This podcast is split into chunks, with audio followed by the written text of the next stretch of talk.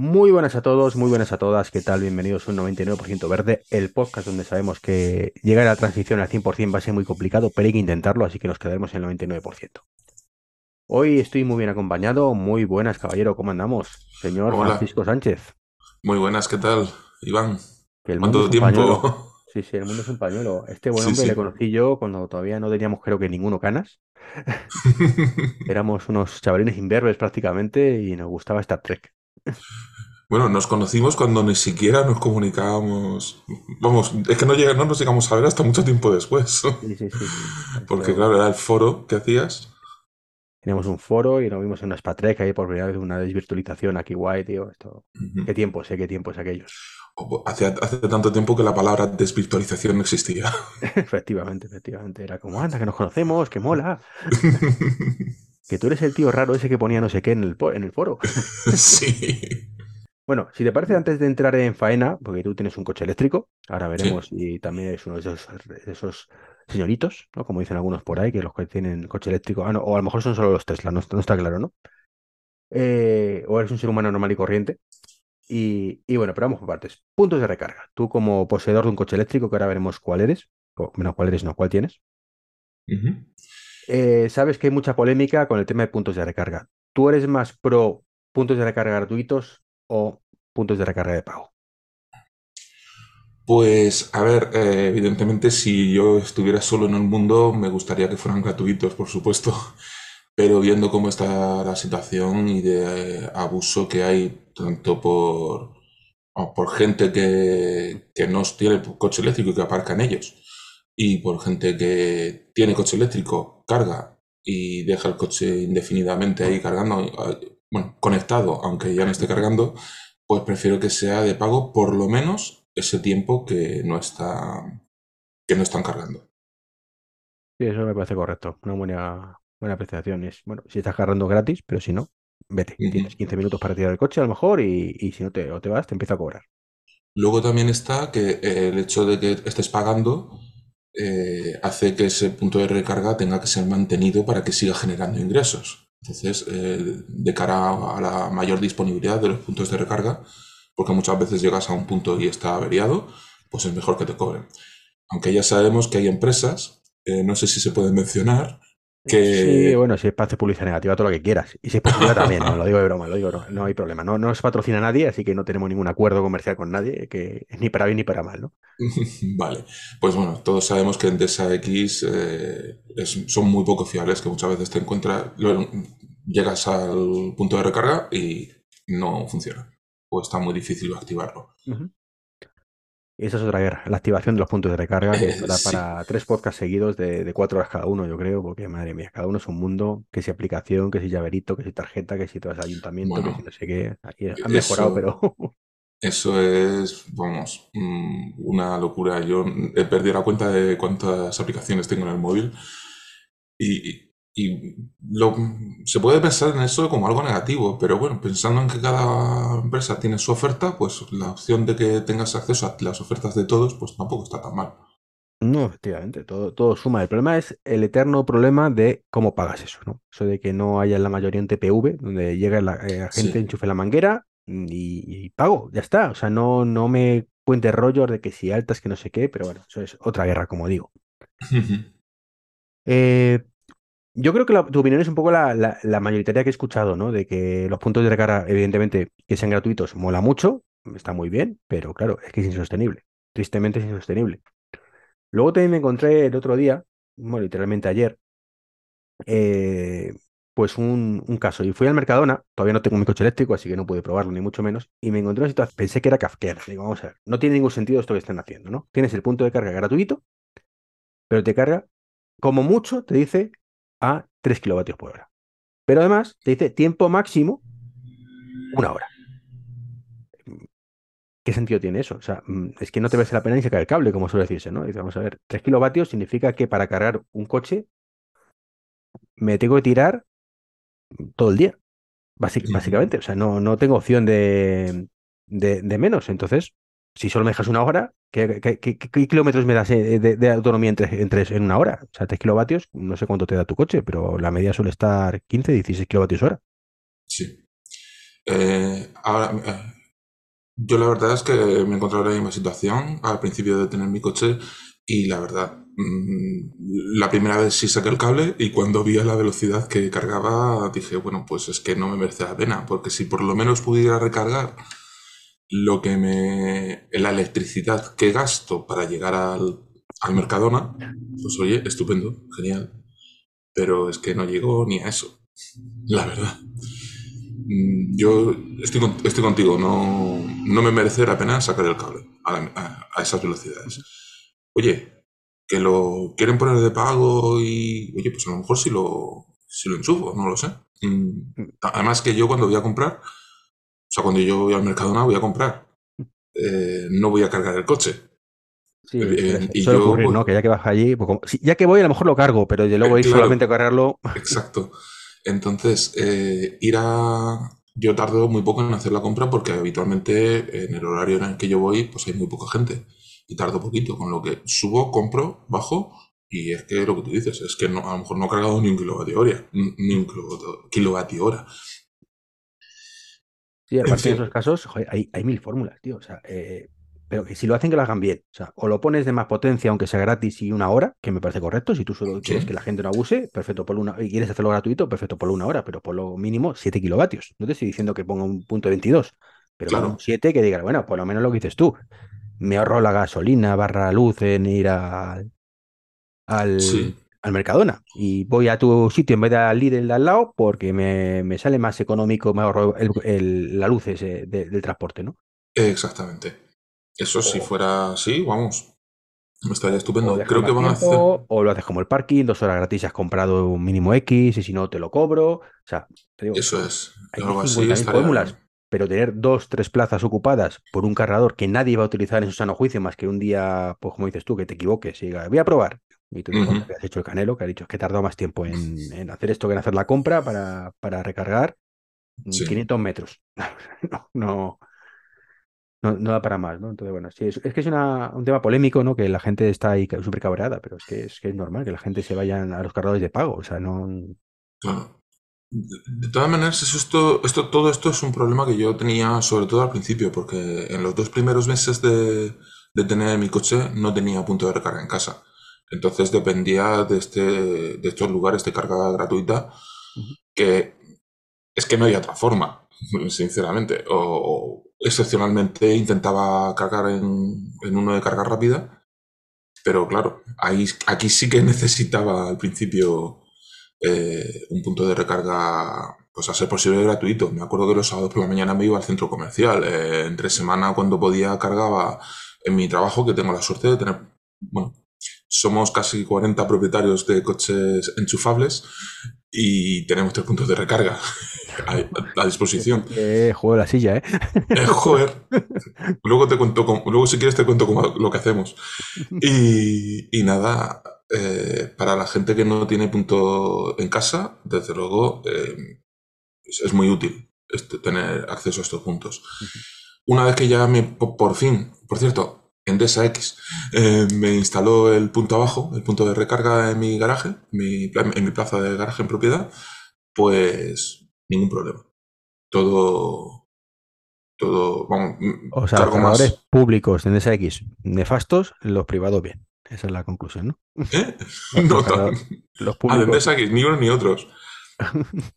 bueno, a, ver, tardaron dos meses en instalármelo. Ah, bien. Eso para empezar y ahora mismo cargar carga, pero no puedo configurarlo. Ah, vale. O sea, que estaba siendo sarcástico con lo de bien, ¿no? Ah, sí. vale, vale, vale. Pero bueno, por lo menos carga.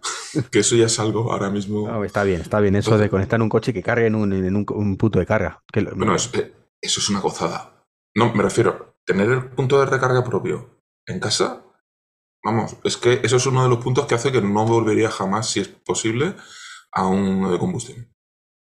No, a ver, si, si realmente, mira, yo me acuerdo que, que Juan, mi vecino de aquí, que, que tiene también un eléctrico y que participó también hace unos cuantos capítulos en el podcast, comentó es, eh, hay mucha gente en contra del vehículo eléctrico y es que fíjate qué rollo que cargas en casa, dice, pero si lo pensamos fríamente, y si fuéramos al pasado y lo que hubiera triunfado es el vehículo eléctrico, desde el primer momento, eh, y todo el mundo cargáramos en casa, tú ahora mismo le dices a la gente, no, mira, que te voy a sacar una tecnología nueva, maravillosa, que tienes que irte cada semana a una gasolinera a 500 metros, en el mejor de los casos, de tu casa. Y sí, vas a meter 800 kilómetros en tres minutos, pero cada semana tienes que ir hasta allí, ¿no? Y, y diríamos, estamos locos. O sea, es como, como el móvil. O sea, eh, no, no, sí, el móvil te va a durar una semana, pero tienes que irte a cargarlo a otro sitio. Pues no, déjame mi móvil de 24 horas y que ya lo cargo yo me enchufe todas las noches. O sea, que no, no quiero irme. Entonces es un poco eh, casqueando todo eso, ¿no? Pero bueno, es Sí, la además, gente y el no por el no, ¿no? además yo, mm, bueno, ya, ya- tú ya lo sabes, los, los oyentes o escuchantes no lo saben. Eh, yo he tenido una avería en mi coche eh, en este tiempo y eh, ha estado mucho tiempo parado y me han dejado un coche de sustitución de combustión. Todos los días mirando el nivel de carga, de, digo nivel de carga, todos los días mirando eh, cuánto me queda, cuántos kilómetros puedo hacer ese día para ver si necesito repostar o no. En cambio, con el mío, ahora mismo yo sé que todos los días voy y vuelvo al trabajo si quiero tres veces. Sin necesidad de... Y, y- y eso dejándolo cargado al 60% nada más. Sí, ¿para qué Y no tengo la más mínima preocupación, simplemente desenchufo, arranco y, me- y- y salgo. No... Esa, ¿cómo se llama? Eh, joder, ¿cómo lo dicen? Eh, Ansiedad. ansiedad de autonomía en el día a día no lo tengo. Y sí lo tengo con el de combustión. Porque todo el mundo habla de la ansiedad de autonomía en el coche eléctrico en la larga distancia. Pero en el día a día, cuando uno va a trabajar, la ansiedad por autonomía está en el de combustión. Y yo la he experimentado. Después de desacostumbrarme a tener que ir todas las semanas a cargar, eh, volverme a acostumbrar a vigilar el nivel de- del depósito, coño, lo he dicho, la ansiedad de autonomía la tengo, la, la he tenido con el de combustión, con el de sustitución. Eh, uno se acostumbra a lo bueno. ya te digo. Y eso es todos los días. Mientras que en el caso del, del electric, de un viaje largo, eso, pues, ¿cuántas veces puedes tenerlo a lo largo del año? Y si te planificas, estupendo. Hoy en día se puede hacer un viaje largo sin problemas. Yo creo que sí, que hoy en día en cero problemas. De hecho, en, en la mesa redonda del programa anterior, Sí, claro, ¿cuánta gente de los que estuvo en la mesa redonda, nadie había tenido ningún problema para cargar más de dos minutos? De llegar a un punto, un puesto de recarga y decir, no, es que como mucho, una vez llegué y ahí estaba todo ocupado y me esperé dos minutos para poder cargar. Ujú. ¡Wow! Supongo que igual, ¿no? Yo igual nunca he tenido que esperar. Bueno, sí, una vez. Antes de. eh, pero justo acaban de abrirlo. eh, en, Atalaya, del Cañabate, que ha sido polémico en redes por eh, eh, en la última semana por el vídeo de Gaitán. justamente allí me tocó que ahí tenían dos puntos de. Tienen dos puntos de recarga de Iberdrola y unos 10 de Tesla. Y el, el de. Perdón, no tenían un punto de recarga. El caso que habían por sí puesto, digo, joder, no puedo recargar el de Iberdrola, pero coño, es que tengo al lado de los de Tesla. Me enchufé al de Tesla y, y para adelante. Y, y Problemón, ¿no? problemón, vamos. Que sale un poquito más caro quizás, pero ya está. Esto, Un poquito más caro, pero joder. Una, que esa es otra, que es que, es que son muchas cosas eh, eh, que la gente yo creo que tiene mal. Por ejemplo, el- el lo que dicen, no, es que yo en cinco minutos cargo y me voy. Bueno, yo he ido a Suiza con familia y no he tenido que esperar nunca al coche. ¿Por qué? Porque yo paro, enchufo y nos vamos, que ir al baño, que si se me, fumo un cigarrillo, que si me tomo un, un café, un bocadillo, y entre, entre eso, cuando te das cuenta, el coche ya ha terminado de cargar. Con lo cual, y alguna vez lo decía, oye, que sepáis, digo, no es que os esté metiendo prisa, es que quiero que sepáis que el coche ya está ya terminado de cargar. Lógicamente no al 100%, porque eso es otra que hay que darse cuenta de que eh, no es necesario cargar al 100%. No hay que llenar el depósito en un coche eléctrico. De hecho, es Pero- contraproducente. Es contraproducente y lo con llegar al siguiente punto de recarga es suficiente. Eso sí, hay que planificarse de dónde- en qué punto de recarga vas a recargar y estás seguro de que en destino tienes un punto de recarga, aunque sea lento. Efectivamente. Y hay que planificarse por ahora. Por ahora. Hay que meter el este de por ahora, porque eh, vale, eh, todavía hay que planificarse, pero hace 4, 5, 6 años había que planificarse mucho más. Ahí sí que Sí. que estar casi mirando, me voy por esta carretera o por esta otra, según me interese más por el punto de recarga. Ahora mismo entiendo que prácticamente cualquier carretera vas a encontrar alguno, alguna mejor o peor, pero vas a encontrar punto de recarga. Sí. Y desde luego de aquí a 5 o 10 años, pues será como echar gasolina ahora mismo. Llego Eh, ahí, paro en la siguiente electrolinera que pille y recargo, punto. No tengo que planificar nada, seguramente. Estoy totalmente seguro de eso porque ya lo he experimentado. Este verano hice un viaje a Suiza. A Suiza sí he ido con mi coche eléctrico. Me digo ya cuál es, ¿no? Un Kona, Venga, sí, sí. un Creo lo Hyundai Kona, antes, ya por ahí se te ha escapado a lo mejor, pero un Kona, un Kona. un, un Hyundai Kona eléctrico de 64 kWh. Que cuando salí más fue un coche que partía el bacalao. O sea, los de por fin un Kona, que no sé qué, tuvo muchísima demanda ese coche. No, y además que mm, tiene una autonomía suficiente como para que tu vejiga, a la hora de querer parar, para que tu vejiga eh, se queje antes de que el, antes de que empiece a escasear la batería. ¿Cuánta autonomía tiene real? Yo le calculo aproximadamente del orden de los 360 kilómetros a 120 en autovía. La más oficial, I, su- ¿Eh? más con Model I, que ahora mismo está en 320, 330. Si no. Sí, la oficial WLTP es 840, y- perdón, 484, que está bien. Sí. Que está bien. Ujú. Desde luego es más que los 120 del TAE. que decía. 120 con tacataca, además, ¿eh? Acuérdate, Sí. yo con el tacataca. Bueno, Llega a pisarle, no sale de- del pueblo. en fin, esto fue. Y nada, eh, muy bien con él, muy contento. Bueno, pues por Francia, de vez en cuando encontraba señales de próxima salida, punto de recarga. Y en, pero en, pero los veías muy separados en distancia. O sea, no, o sea, no era para confiarse y conducir, bueno, ya cargaré donde pille. Pero en Suiza sí. En Suiza sí me dio la impresión de que cuando yo, si veía que estaba bajo de batería, podía parar a recargar si quería. En cualquier punto. Eso mola. Eso mola. Es que están señalizados. Es que vas por la carretera y están señalizados. ¿Qué es lo que Sí, pasa? bueno, me estás hablando de países civilizados. Ya. En España, en el tema eléctrico, todavía somos un poquito de aquella manera. Aquí lo que me he encontrado es que no están señalizados y por lo tanto no se ven. Y la gente cree que no hay. Pero hay para aburrir. Hay muchísimos puntos de recarga repartidos por la geografía española. Pero Eso sería un hándicap muy importante para que esto despegara, porque evidentemente ese miedo seguiría quitando. Si tú vas con tu coche térmico de toda la vida y vas viendo cada vez más carteles de coche de, de tal, se te quita un poco la neura esa de es que no hay puntos de recarga. Pues sí, porque lo estoy por la carretera. yo la primera semana de tener el coche, que ya, yo ya me había hecho mi estudio de los puntos de recarga de la zona por donde andan, iba con- conduciendo con mi mujer y, y decía, mira, Mercan, ahí un punto de recarga, ahí otro punto de recarga, ahí otro punto de recarga. Y claro, ella empezó a verlos y, y a convencerse de que, de que sí, que, se me- que- que no hay problema. Otra cosa luego es cierto, ¿qué potencia tiene esos puntos de recarga? Porque es cierto que un Ya. punto de recarga de 20 kilovatios en carretera es un poco absurdo. No, no, no, no, no, evidentemente. Que esa es otra. O sea, yo estoy viendo que, y me da pena, porque eh, ver a empresas españolas potentes instalando puntos de recarga flojitos en carrete, en muy apartados de autovía, perdón, fuertes, muy auto, muy apartados de autovía, digo que desperdicio, es que eso no se, eso no se aprovecha. Estoy hablando de Thunder, lógicamente.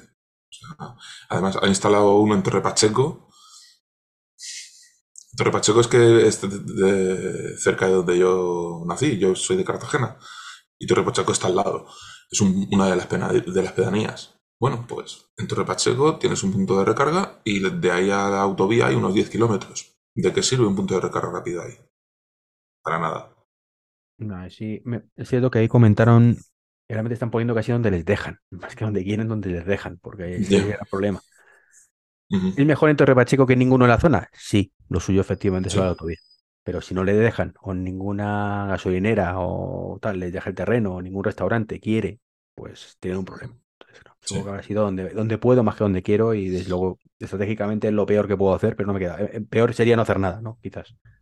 Sí, pero si pones carga lenta ahí en Torre Pacheco, estás de puta madre, porque ahí te vas a ganar varios clientes que por lo que, por el motivo que sea, a lo mejor no pueden tener punto de recarga propio y un punto de recarga lenta que le carga durante la noche, pues le hace, le, le- les cubre una semana o dos de, también dependiendo de lo que muevan en el coche, les, les cubre una semana de, de carga.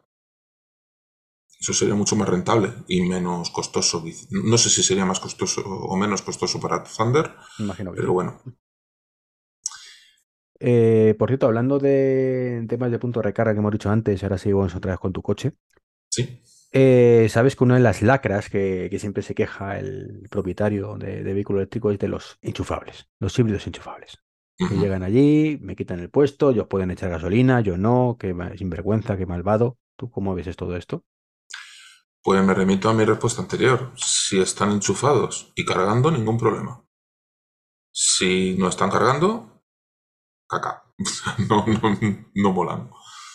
Lo que no mola es que la gente, en España no sé si esto ocurre tanto, pero desde luego en Europa sí, em, compre un híbrido enchufable por el tema de la etiquetita cero de Marras. Sí. Eh, entonces, y poder entrar en zonas de Madrid o en, creo que París también tiene, Barcelona también tiene, o sea, la- en las ciudades importantes pues tiene zonas de emisiones donde solo vehículos mm, de determinadas características pueden entrar. Y el gran engaño de estos coches es, sí, mm, si tú recargas todos los días al 100% y descargas la batería al 100%, luego andas unos pocos kilómetros en gasolina, pues sí tienes unos consumos medios brutales. Pero si no, consumes mucho más que un coche térmico normal. Y mucha gente no recarga en su puñetera vida y va con el, salvo que encuentre un punto de recarga gratuito por ahí perdido y se lo quita un eléctrico y se necesita cargar. Y encima eh, luego llega y, entra a esos puntos porque a esas ciudades, contaminando más que nadie, con una etiqueta por ahí. ¿no? Parece ser que Euro 7, esto es de las pocas cosas que la Unión Europea creo que lo va a hacer bien, pues va a crear algún tipo de sistema, mm, creo que basado en geolocalización, que el coche tiene que indicar su posición y como el coche esté en una zona de cero emisiones o de bajas emisiones y no esté con batería funcionando, es decir, que vaya con, con gasolina, directamente el coche se pare. Mm, Eso es lo que tengo entendido, o coche se pare o que le dé un aviso o que le diga tienes X tiempo para abandonar la zona o si no se parar el coche, no sé cómo lo harán, pero me parece a mí particularmente que es una medida triste que haya que tomar, pero. Sí, estoy de acuerdo contigo. Porque, a ver, si tienes una etiqueta cero y estás tirando NO, NO2 o NO3, eh, pues ya el CO2 es lo de menos. Ah, porque donde se quiere que no se contamine es en las ciudades. Por esto, por todos los óxidos de nitrógeno. El- mm, si te están pidiendo que no contamines y tienes tu etiqueta cero porque no estás contaminando con óxidos de nitrógeno, pues qué menos que funciones como tal. O sea, es una medida que a mí me parece muy acertada. Y sobre todo que, esta gente que compra el híbrido enchufable con esa motivación oscura, mm, realmente no se dan cuenta de que están haciendo tonto, porque están pagando un coche mucho más caro, que se le puede joder muchas más cosas, porque se te estropean las cosas del híbrido, o sea, del eléctrico y del no eléctrico. Sí. es potencial para todo, ¿no? Sí, Que pesa más, consume más, o sea, es un negocio sí, redondo. sí. Es un, es un buen negocio.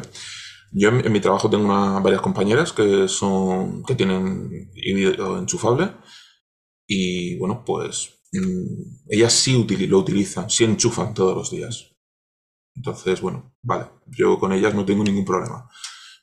Pero lo que tú dices, el problema son la gente que no enchufa y, y contamina.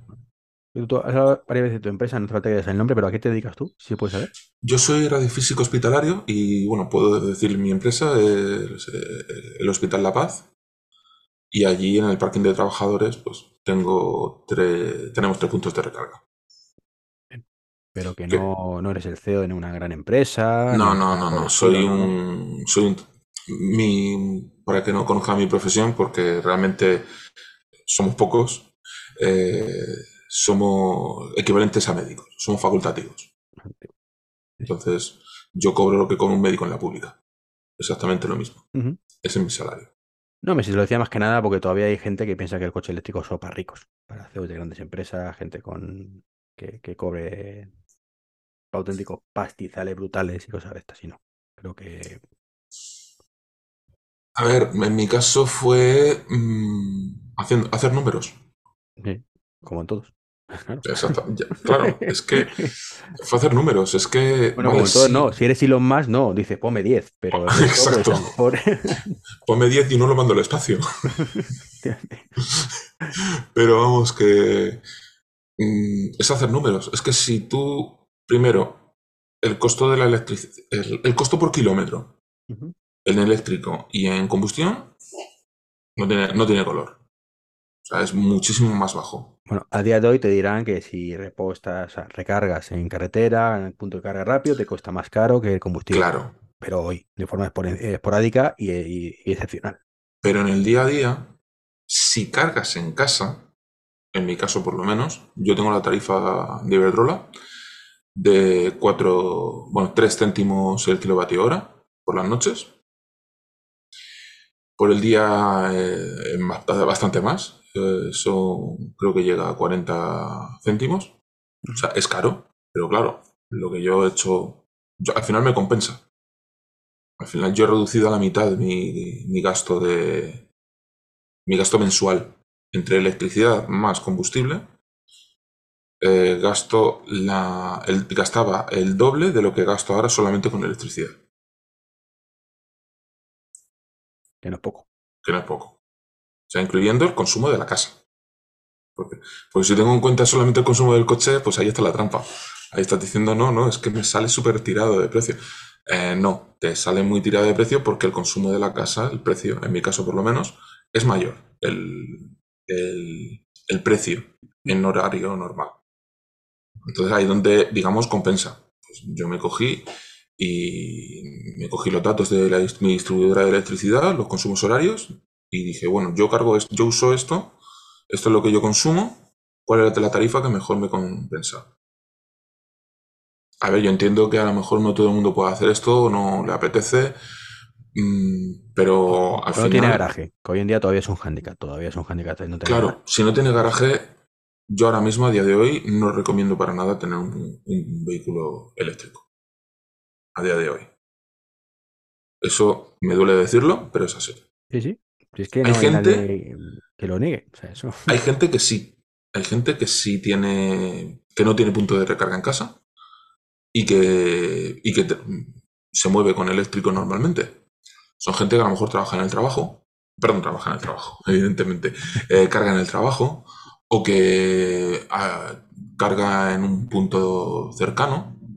Oye, pues bueno, pues esta gente sí. Pero mientras que no haya muchos más puntos de recarga, lo típico que se dice de un punto de recarga en cada farola, Ujú. hasta que, eh, pues que eso no sé si va a llegar algún día. Digo yo que sí. A lo mejor no en cada farola, pero sí varios puestos por la calle. O sea, realmente yo, yo en esto creo que no va a haber una solución única. Es decir, no, no es como otras cosas que dices, esta es la solución. No, la solución es que haya muchas soluciones distintas para cada Sí. caso. Ujú. Yo digo, yo los primeros dos meses de coche cargando, fu- cargando fuera de casa, fue un- eso sí que era... Eso, la ansiedad por autonomía la tenía en, en viajes cortos del día a día y en largos. O sea, la tenía constantemente. Una vez tengo el punto de recarga en casa, Claro, eso es a día de hoy, conforme pasa el tiempo, pues mira, en mi, en mi calle, por ejemplo, hace un mes instalaron dos puntos de recarga que no existían antes. Pues sí, pues cuando eso... Yo no vivo en Madrid, Madrid, vivo en un pueblo, en la Arganda del Rey, y lo he dicho. Oye, pues han puesto, y he leído en la página del ayuntamiento que van a instalar 12 puntos más en, en todo el pueblo. Oye, guay. Puntos de carga lenta para dejar el coche una noche, cargas y sigues al día siguiente. ¿Y a qué precio te lo ponen? ¿No es gratuito para...? Aún no, lo- no lo he probado. no, no, no, creo que no va a ser gratuito.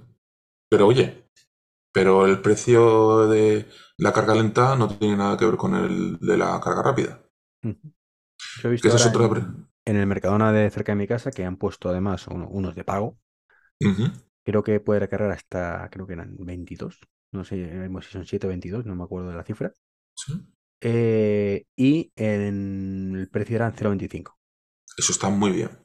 Es un precio muy razonable, me parece a mí. A día de hoy, con el tal y como están las cosas, no, no está mal. O sea, no, no, no es caro, no me parece el más barato, pero no, desde luego no es, no es caro, para nada. Es un precio muy razonable. Y te echas ahí un ratito y ya está. No...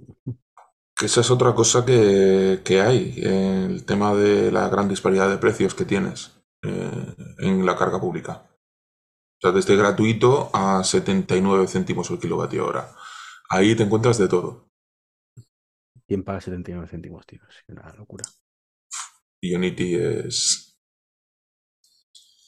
Pero bueno, por eso hay que, hay que buscarlo. Es ese, ya te digo, quizá mi mayor problema ahora mismo en la carga pública es eso, que tengo que ir buscando lo- los sitios y para... Mira, de todas maneras, eso es un problema, en mi caso, en las grandes distancias.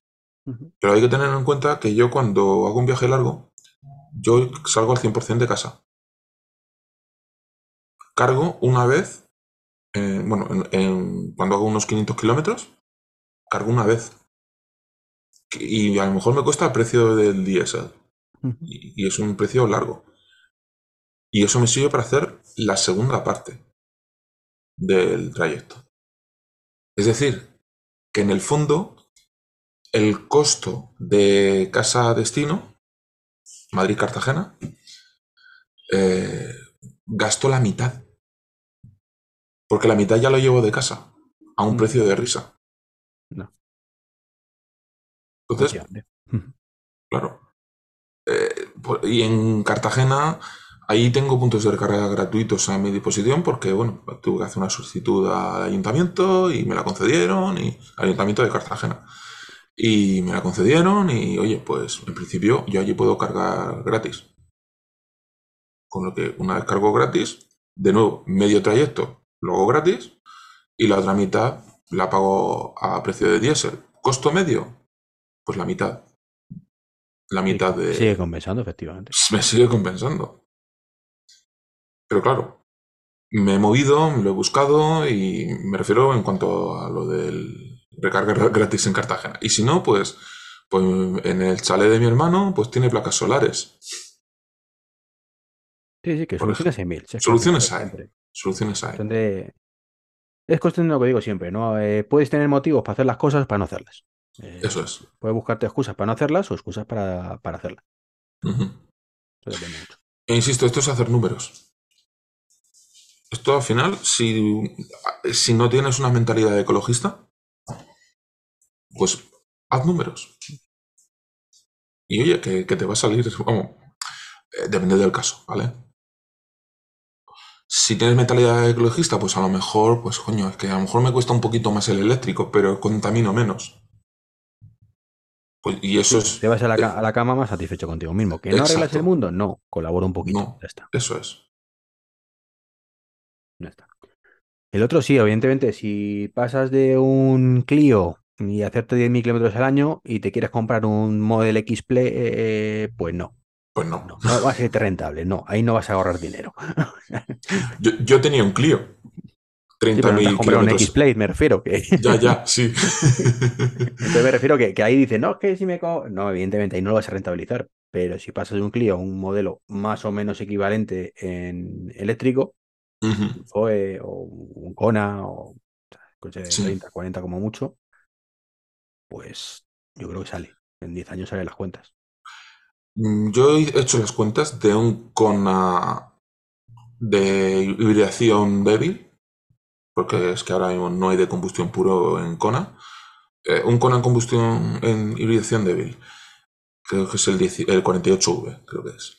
Y el Mi Kona eléctrico, viéndolos, comparando consumos oficiales de, de Hyundai, del, y, con, y los reales míos, eh, y sale, vamos, en, en poco tiempo, y si ya tienes el Moves 3, jejeje, que esa es otra, ya No vamos, estreses el lo equipo renta- a macho. Si tienes suerte y lo encuentras, quizás te lo pagas. Exactamente. pero, pero si no, también sale más rentable. Comparando eh, el mismo modelo. Porque se puede.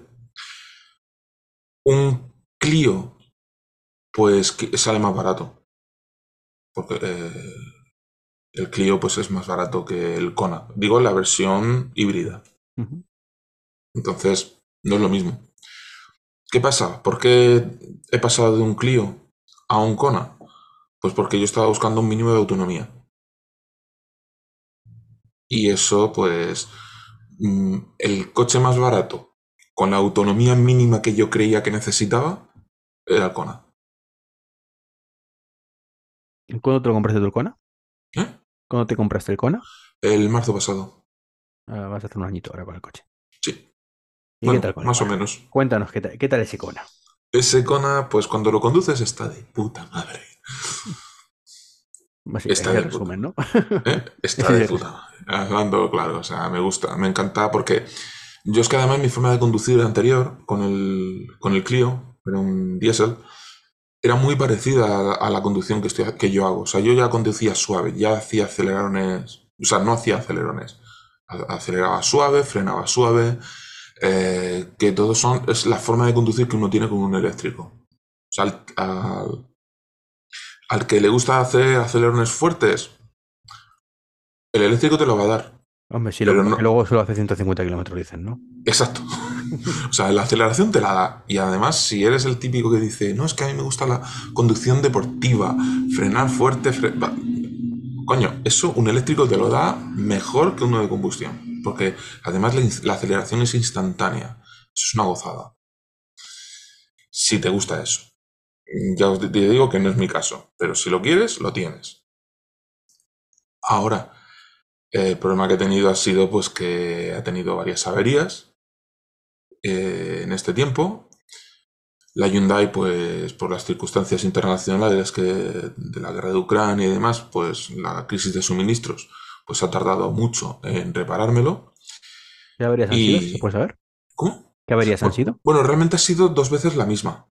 Que es que se me se me paraba el coche. No se me paraba, sino cuando iba a arrancar, el- el- hacía contacto, pero no entraba en las marchas. Se conduce con- como un automático. Entonces la, la directa, la D, y la R hacia atrás, ninguna de las dos funcionaba. Que en este caso, además, no es un no lleva un cambio físico, es decir, que es darle luz, o da- de- darle chicha o no al motor, básicamente en un sentido o en otro.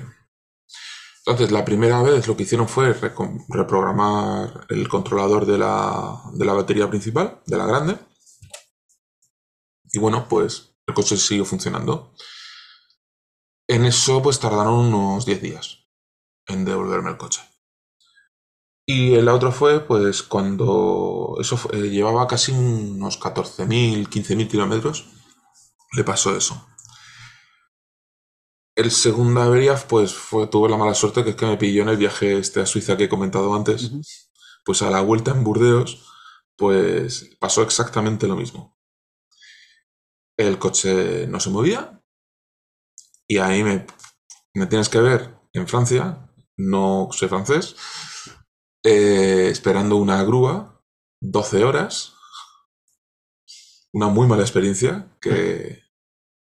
Dicen, hay quien dice que a mí, a- no se lo deseo ni a mi peor enemigo, yo a mi peor enemigo sí. Pero bueno. Eh, muchos malos enemigos porque, madre mía, lo que les espera. Digo, se lo deseo, pero no creo que le pase. Entonces, eh, lo, peor fue, primero, que fue en Francia. Porque para traerlo a España tardaron tres semanas. Y luego ya en España, en el taller, pues ha Tres estado... semanas en llevar un coche de Francia a España. Sí, porque como que esperan a que haya más de un coche para transportarlo, pues hasta que se hasta que ocurre, pues Que- hasta que muchos conas averían, ¿no? Bueno, o las- los que fueran, porque vamos, fue. Y a todo esto, pues al principio, mm, tirando de, de la, lo que te ofrece la Hyundai, la Hyundai te ofrece que durante 15 días al año puedes disfrutar de un coche de combustión para, para moverte, mientras que cuando te vas de viaje. Me acuerdo que se lo dije al comercial, digo, yo es que para eso no me compro un eléctrico. Pero bueno, la aproveché porque es que si no, no tenía coche. Y luego ya ese mismo coche me lo dejaron como coche de cortesía. Bueno, pues tres semanas después de la avería llega a mi concesionario y bueno, pues primero intentan revivirlo porque en el trayecto no se sabe bien, es que ni siquiera hacía contacto cuando llegó al concesionario. Entonces intentaron revivirlo, pidieron una centralita, claro, pidieron una centralita, era una semana y pico hasta que llegaba la centralita.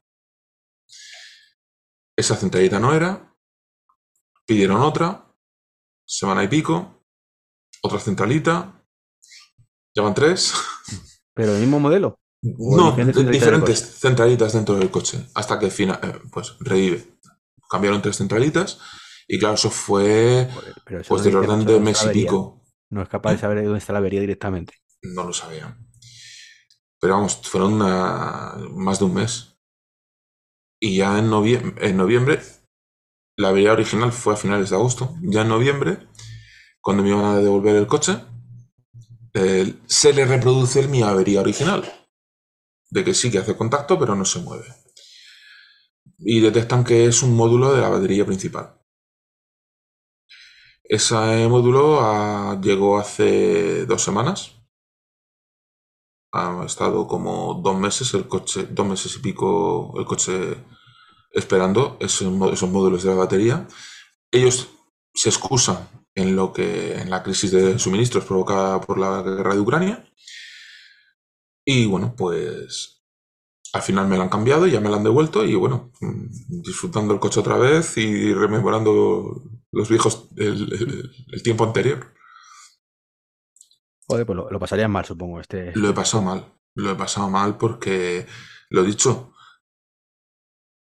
tenía todos los días mirando si llego, si tengo que repostar o no. Eh, la sensación de estoy contaminando otra vez. Yo he pagado un coche, para no- un Kona eléctrico para no contaminar y estoy contaminando. Mm, Yo tengo una tarifa cara por el día y barata por la noche porque repuesto por la noche, pero sin mi coche no. Y ahora no solo eso, es- o sea, no solo sigo pagando la tarifa cara por el día, sino que encima estoy pagando la gasolina de- del coche de sustitución. No puedo entrar a las zonas restringidas de Madrid. Me cobran la zona azul y la zona verde. Cosa que con mi Kona no. Es una cosa que yo creo que Hyundai tendría que pensarse que cuando so- es tal la diferencia y tales las ventajas de un coche eléctrico que cuando ofrece un coche de sustitución tendría que ser un coche también eléctrico. Sería lo suyo. Lo que pasa es que es cierto que incluso Tesla, que es un tiene toda la gama eléctrica, Tesla no te ofrece un coche que no sea eléctrico. Los coches de sustitución muchas veces no tienen eléctrico de sus propios coches y te derivan a un alquiler de coches que luego pagan ellos. Y ahí sí es el que te pilla. De hecho, Enrique, que tiene un Model 3, que también estuvo por aquí, le pasó. Se le estropeó el motor del Tesla y el primer coche que le dejaron fue un, uno de combustión. Luego, al cabo de una semana y pico, eh, pues ya le dieron el, un Tesla equivalente al suyo, incluso un poquito mejor. claro. Cuando, cuando llega a ese punto, ya dice, ya como si quieres tirarte con el coche seis meses, ya me da igual. Claro, justo. Es que ese es el tema, que yo al principio fueron primeros 15 días. Vale. Pero luego ya cuando empezó a alargarse todo esto, pues ya empezó a molestarme. Digo, yo estoy... Y además sigo pagando la letra de un coche eléctrico que no estoy disfrutando. Porque que esa, esa es la traga, la otra- el otro tema. Bueno, si te sirve consuelo, yo, yo voy a pagar ya dentro de nada la primera letra del coche eléctrico que ni siquiera me han entregado. Eh, te entiendo, sí que te entiendo. Ya, Yo pero- lo pienso mucho, eh, de joder, ya estoy pagando eso, pues leche, quiero empezar a ahorrar. Pero eso es de... porque estás eh, financiado por el, por el banco. o- Sí, sí, sí, tengo que. Claro. yo no En mi caso es que es la financiera de la, de la propia Hyundai. Sí, no, pero en este caso también, la de Tesla. Bueno, lo que pasa es que Tesla en este caso tiene un acuerdo, eh, ellos no tienen financiera propia, tiene un Ya. acuerdo con, en este caso, el Santander. Sí. La primera letra del Santander me la pasaban ahora el día 15. A ver, te estoy exagerando. El del coche en teoría va a estar el día 9, me han dicho. Mm, ujú. Jueves que viene. Entonces, podré disfrutarlo una semana antes de pagar la primera letra de- del tema. Pero bueno, que eh, hace un mes que firmé prácticamente Sí, entre pitoflautas, hace ya tres semanas. Pero bueno. Pero sí, te, entiendo eso, que es un poco frustrante. Decir, joder, estoy. Yo quiero ya, lo quiero ya y disfrutarlo y. claro. Y una vez que me lo han devuelto, pues esta semana, pues disfrutándolo como un enano otra vez, casi como si fuera un coche nuevo, olía nuevo aún. o sea, es que estaba, ha estado muy bien esta semana ya por lo menos mm, más tranquilo y, y moviéndome tranquilamente por Madrid sin problemas. ¿Y cómo se apañas en La Paz entonces para recargar 440 eléctricos con dos puntos de recarga? Bueno, pues primero que somos tres turnos. O sea, está turno de mañana, turno de tarde y turno, de noche, con lo que en el mismo turno, pues a lo mejor son hasta 10 personas que pueden estar necesitando de recargar. Eh, la mayoría, pues, mm, son híbridos enchufables, la inmensa mayoría, con lo que tampoco requieren estar recargando durante mucho tiempo. Y al principio, pues sí era un poco locura, porque la gente, pues, dejaba el coche y lo dejaba ahí durante todo el turno. Y claro, eso no podía ser así el propio hospital, cuando se lo planteabas, oye, mira, que es que esto no puede ser, que la gente está aparcando y no. O sea, recarga, pero lo deja después de recargar no lo quita. Que eso que, tomen cartas en el asunto para que eso no sea así. Y como el hospital no tomó medidas, pues lo que ocurrió es que eh, los trabajadores nos hemos coordinado, nos hemos hecho un grupo de WhatsApp y hemos, estamos llamándonos en el grupo de WhatsApp, oye, que ya he terminado, que baje el siguiente. Oye, a lo mejor la persona que iba a cargar está en quirófano. Lógicamente no va a... ¿Cómo que no? ¿Cómo que no? Dejas ahí, espérate un segundito que, voy aquí a ello. Ya, ya, pero bueno, eso se entiende. Entonces se deja un, tiempo prudencial y si la persona siguiente no, no contesta al WhatsApp, pues pasa turnos a la siguiente y así. Entonces al final Mm, es muy habitual que estén los tres puntos de recarga cargando a la vez. Y, muy bien, la verdad es que muy bien. Aún seguimos teniendo casos de gente que no está en el grupo, que lo deja eh, hasta que buenamente quiere. Ahora mismo tenemos. Ahora mismo hay, hay uno que está ahí conectado hoy tres días. Hoy se cumplen tres días que está conectado. Entonces, eh, algo pasa ya estamos pensando que el dueño lo mismo no está. Quiere decir que ha pasado a otra vida.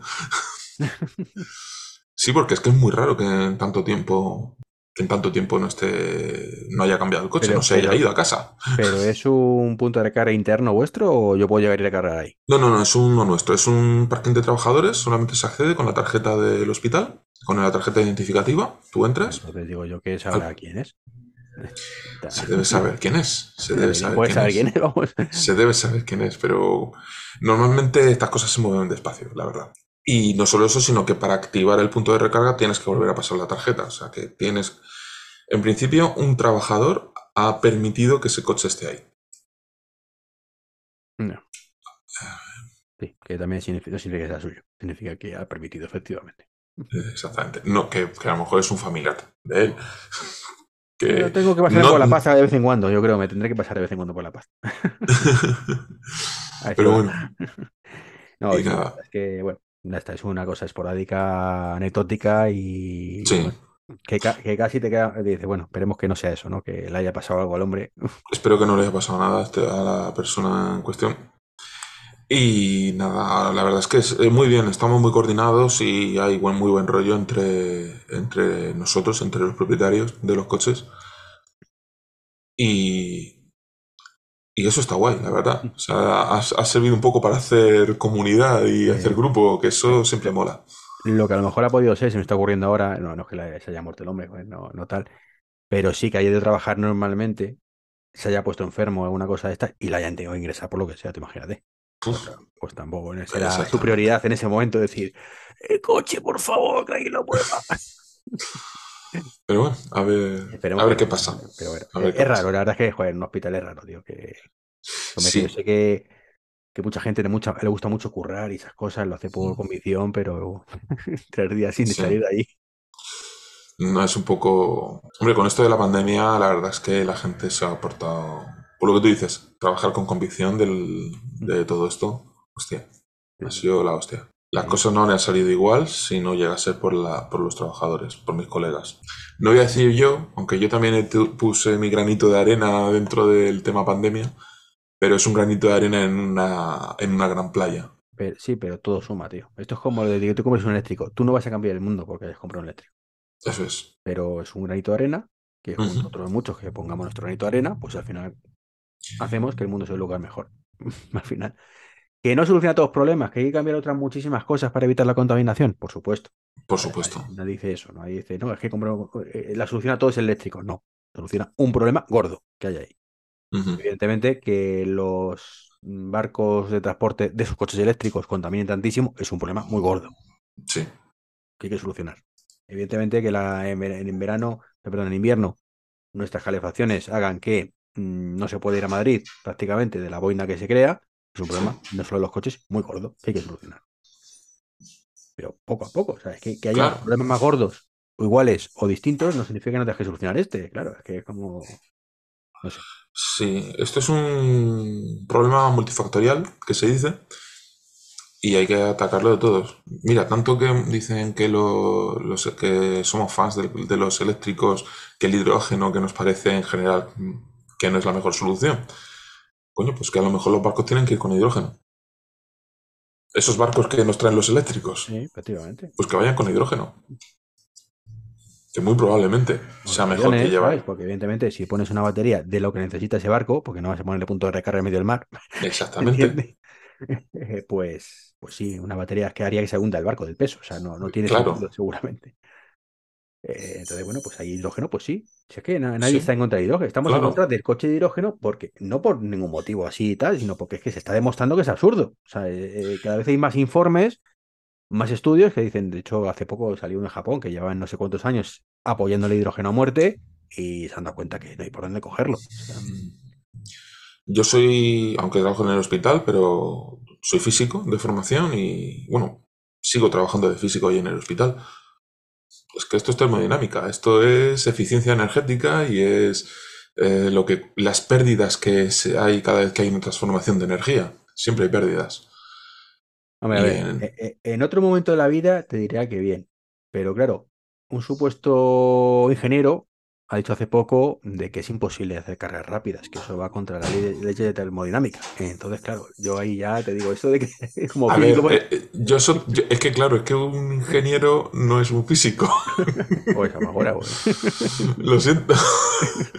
que a ver, ¿qué le dices al ingeniero? A ver, tú de, como físico, ¿qué le dices al ingeniero respecto a la ley de la termodinámica?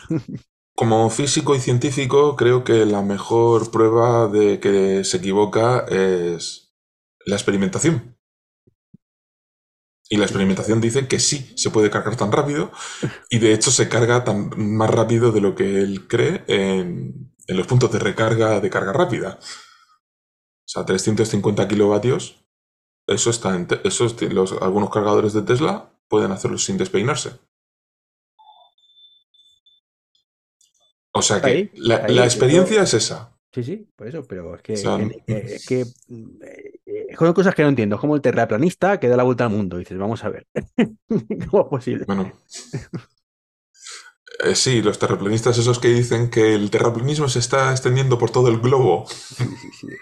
Es cierto que muchos están ahí por temas económicos, no es lo que ni ellos, evidentemente, vender motos y demás. Y este caso probablemente sea uno de esos casos, de que estoy contando una milonga porque me están pagando en algún caso no me lo creo ni yo, pero quedó muy bien y me compro aquí un eléctrico a costa de, de soltar. Ya. Validar este tipo, ¿no? Mm, yo digo como siempre, eh, es que hay que hacer números. Ahora mismo estamos hablando de. Se está hablando. Bueno, se lleva años hablando de las baterías de estado sólido. Que van a cargar más rápido, que no van a tener el problema de las dendritas, que es lo que jode una batería. Oye, pues a ver, por favor, que llegue pronto. En, el, laboratorio funciona. Pero ahora hay que ponerlo en la vida real, en producción, y eso, eso sí es un problema ingenieril.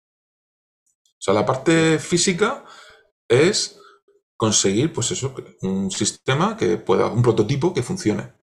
Pero luego eso hay que ponerlo en producción, hay que integrarlo con otros sistemas, hay que fabricarlo, hay que hacer un diseño preparado para una buena reparación. Todo eso es ingeniería. Pero físicamente ya es, ya es factible.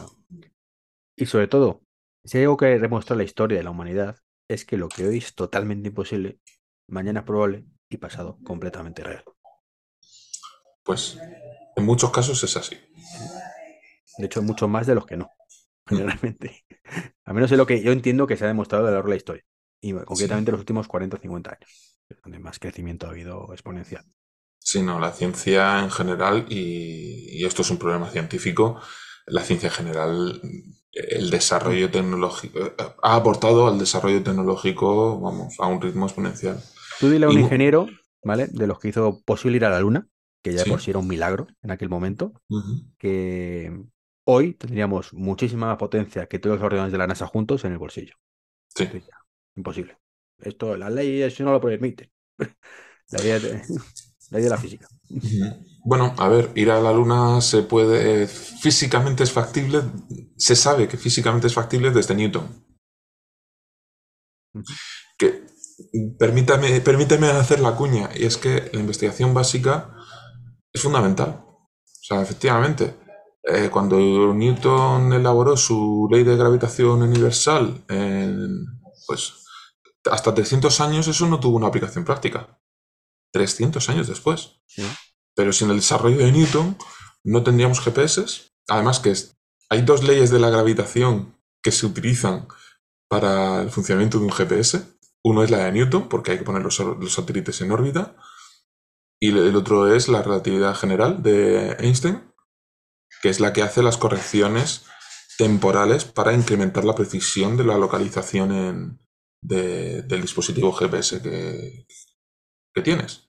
O sea, ha habido dos desarrollos al- alrededor de, la ley de, las leyes de gravitación necesarios para tener un GPS. Luego añádele pues toda la, la electrónica, que eso es mecánica cuántica, física del estado sólido, que es una parte de la mecánica cuántica, y tira millas. O sea, es que al final todo es física. Aunque a algún químico le moleste.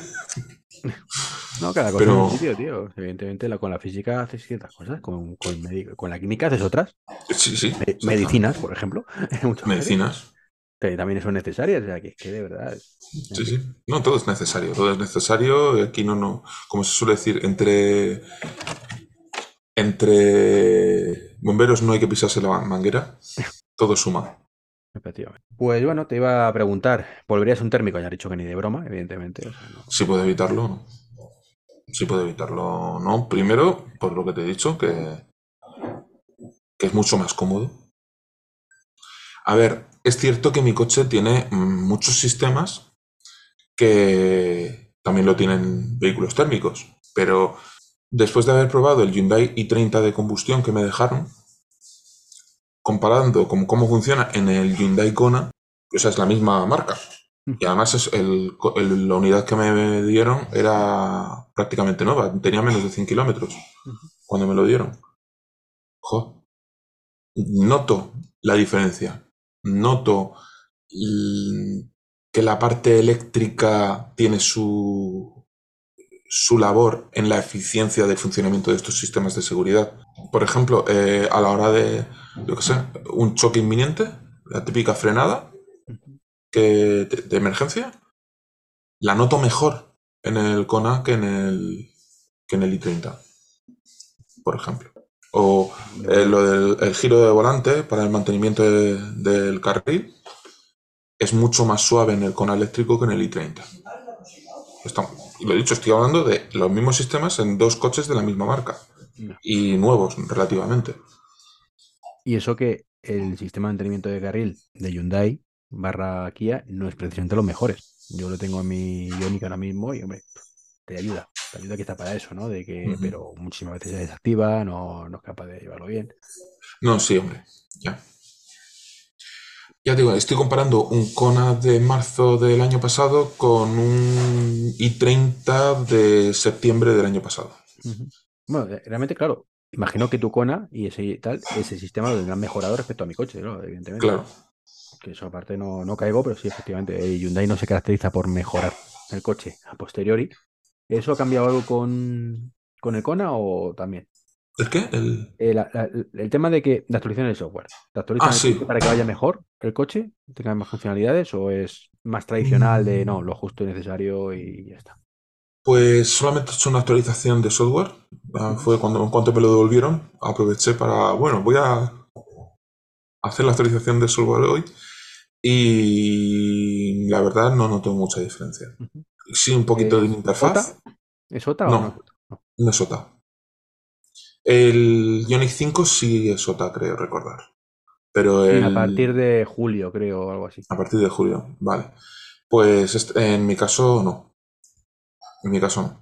Poco a poco. Mm, a ver, no es de la. mm, del.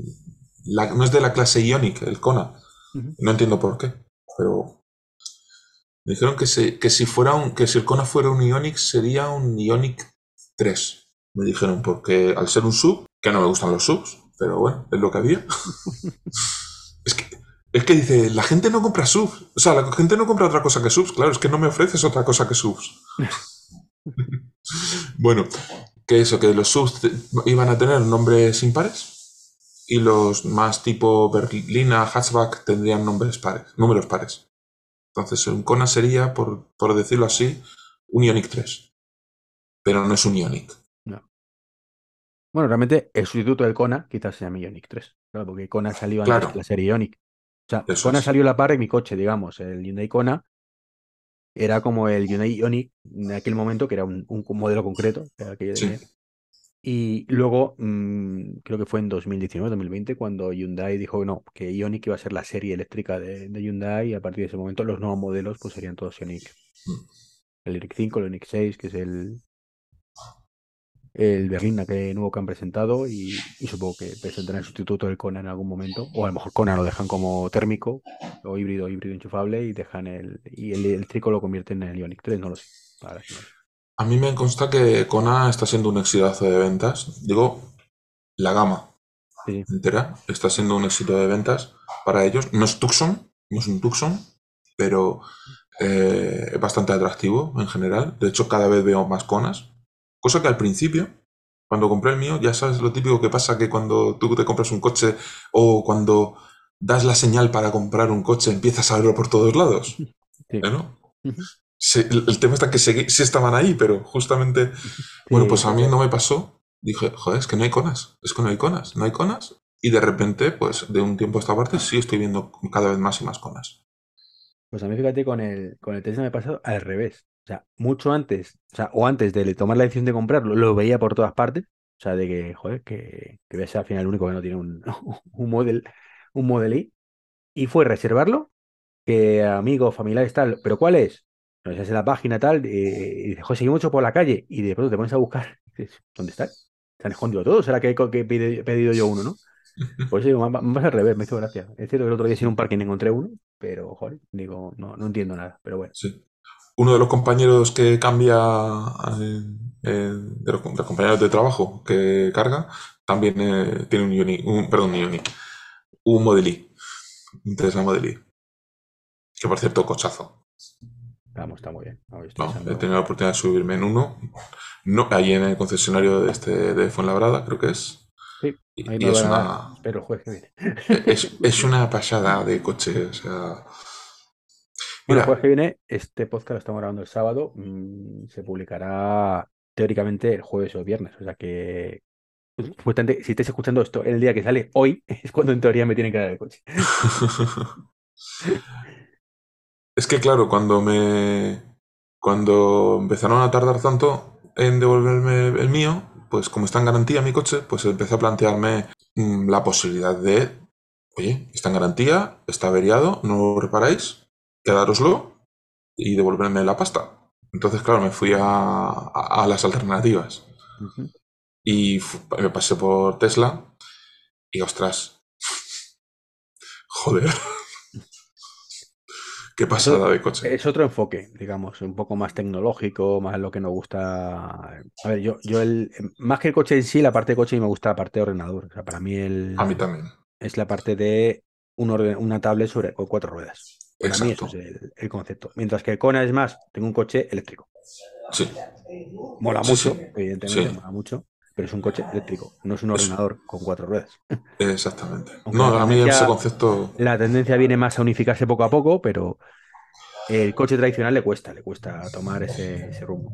Mira, ya solo me falta que sea un ordenador con ruedas y con Linux.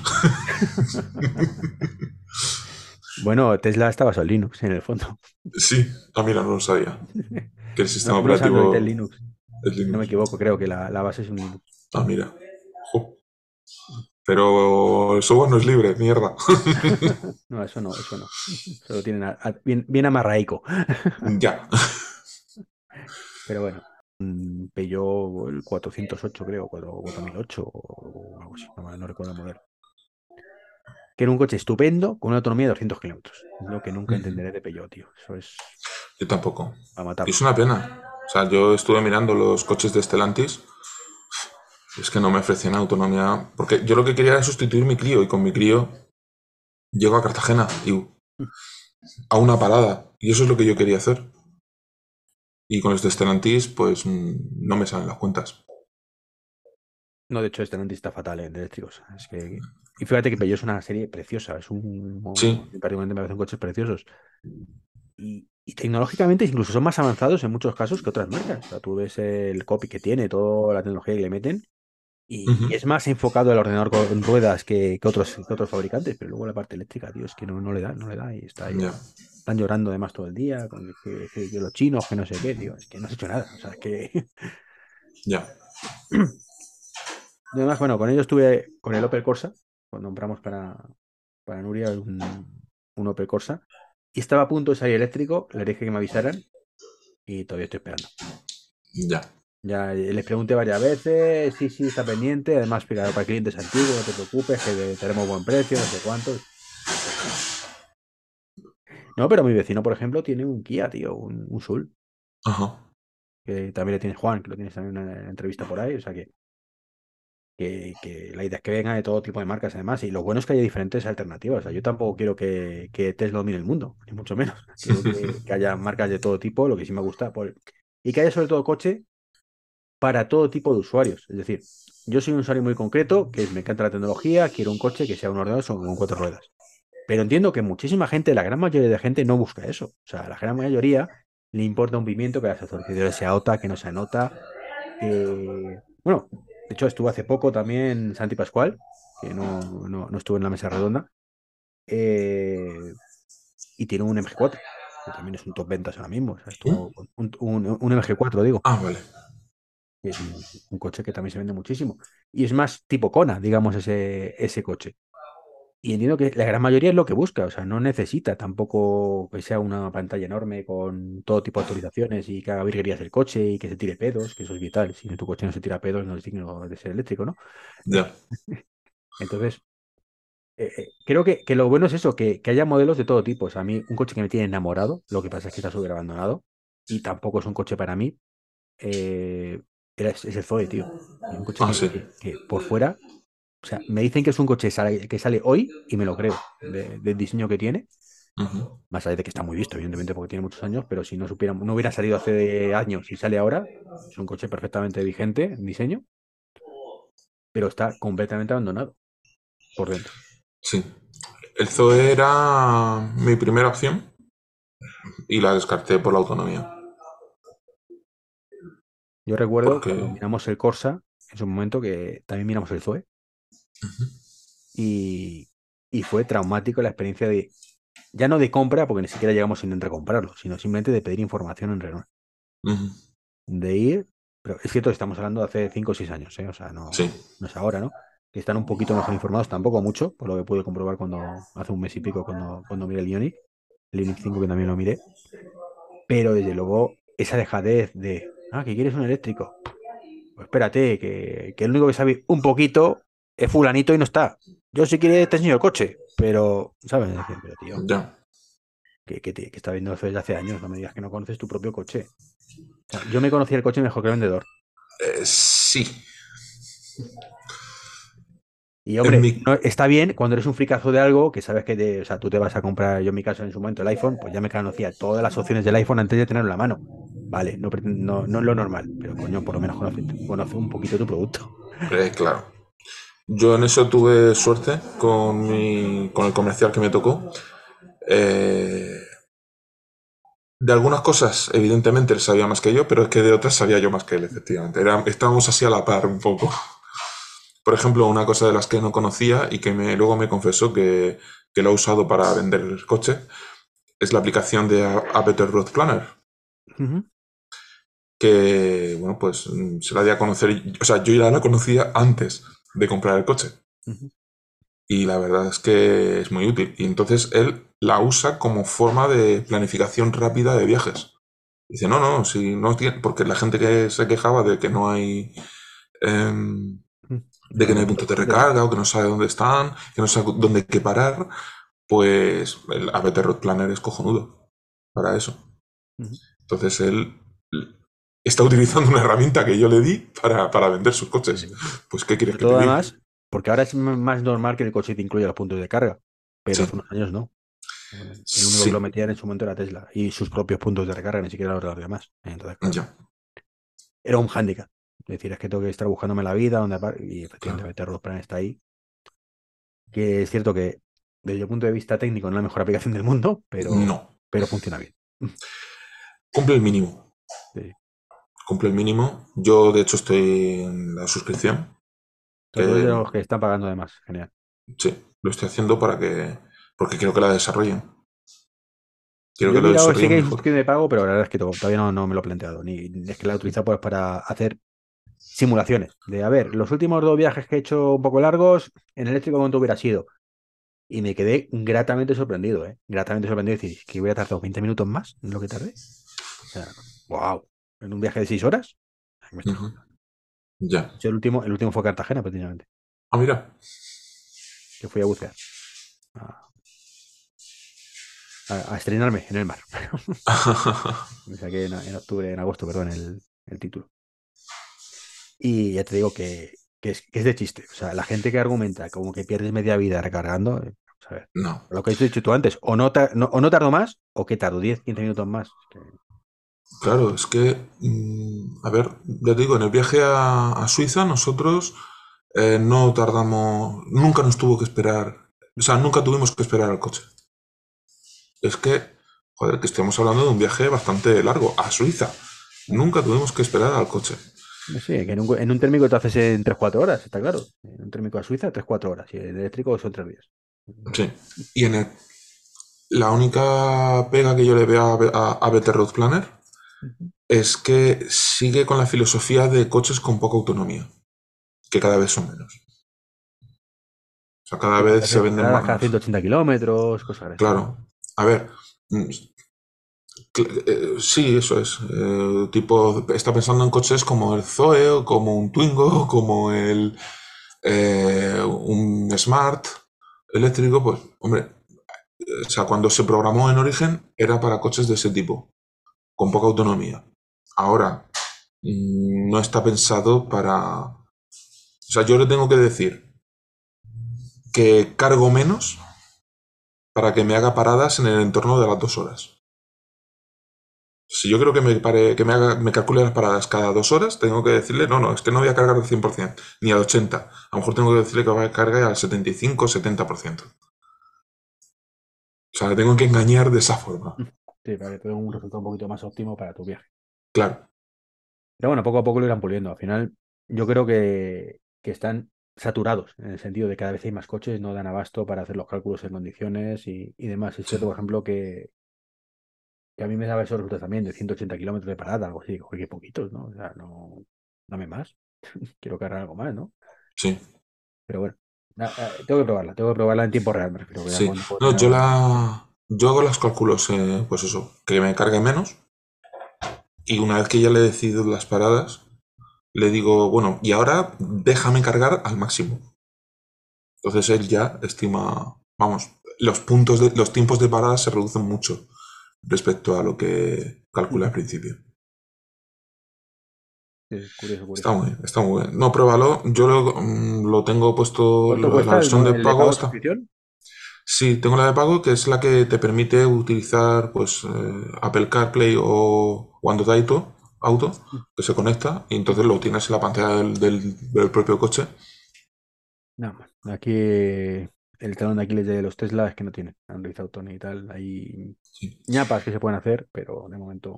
Sí, de todas maneras me comentó Lars que en Tesla que está bien planificar las paradas con el con la Better Route Planner, pero que es mejor que luego en, en tenerlo en directo es mejor hacerlo con, con la aplicación del Tesla en el propio coche.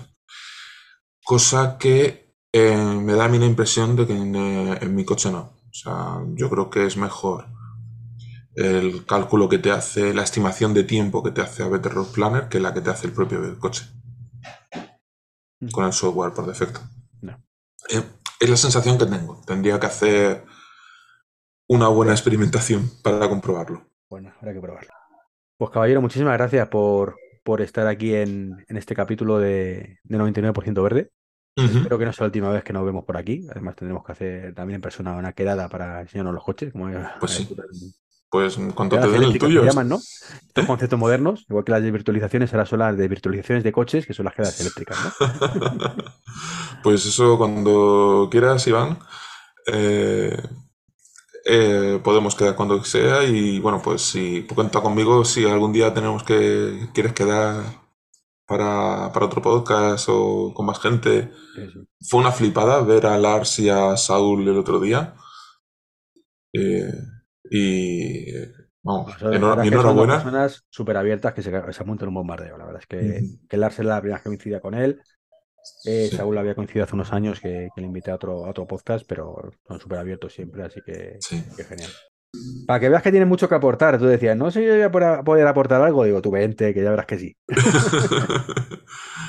Bueno, Eh, eh, si nos quieres decir tus métodos de contacto para la gente por si quiere contactar contigo, aparte de que estás en el grupo de, de Lars, de, de Todo Eléctricos. estoy en el grupo de Todo Eléctricos, estoy en el grupo de que hay en Telegram también de Cona Eléctrico, que te lo pasaré por Sí, así luego ver- lo pongo en las notas del podcast porque En las notas del eh, podcast. eh, si esos, eh, los grupos específicos de cada fabricante luego son más encontrantes, más, muy más encontrantes, es decir, más difíciles de encontrar muchas veces, que lo buscas y no, no lo encuentras fácilmente. Sí. Luego hay un otro grupo que también estoy, que aunque yo no estoy afectado, pero es para los afectados de, de un, un problema que tienen los, eh, los Hyundai en general, parece ser, que Hyundai y Kia, para los que tienen un problema con la reductora y con el motor eléctrico, que por lo visto pues no encajan bien las do- los dos componentes y bueno, acaban deteriorándose el uno al otro. Y bueno, es un defecto de fabricación que parece ser que no afecta a todos los coches, pero sí a, mu- a un buen porcentaje. A mí de momento no me está afectando, pero estoy ahí por si acaso. Este Que también te lo pasaré.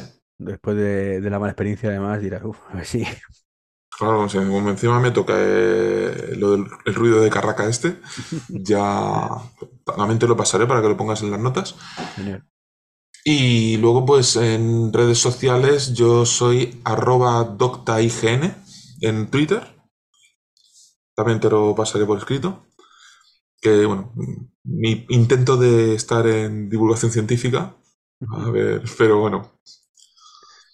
Sí, te has cambiado de nick, yo te conocí con otro. Sí, vencia.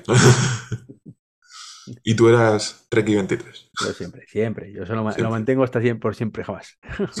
Por lo menos por ahora. Pues eso, ya te lo pasaré también Bien. y ya, Pues nada. y ya Pues nos chicos, vemos. nos vemos y nos escuchamos en el próximo podcast. Chao, chao.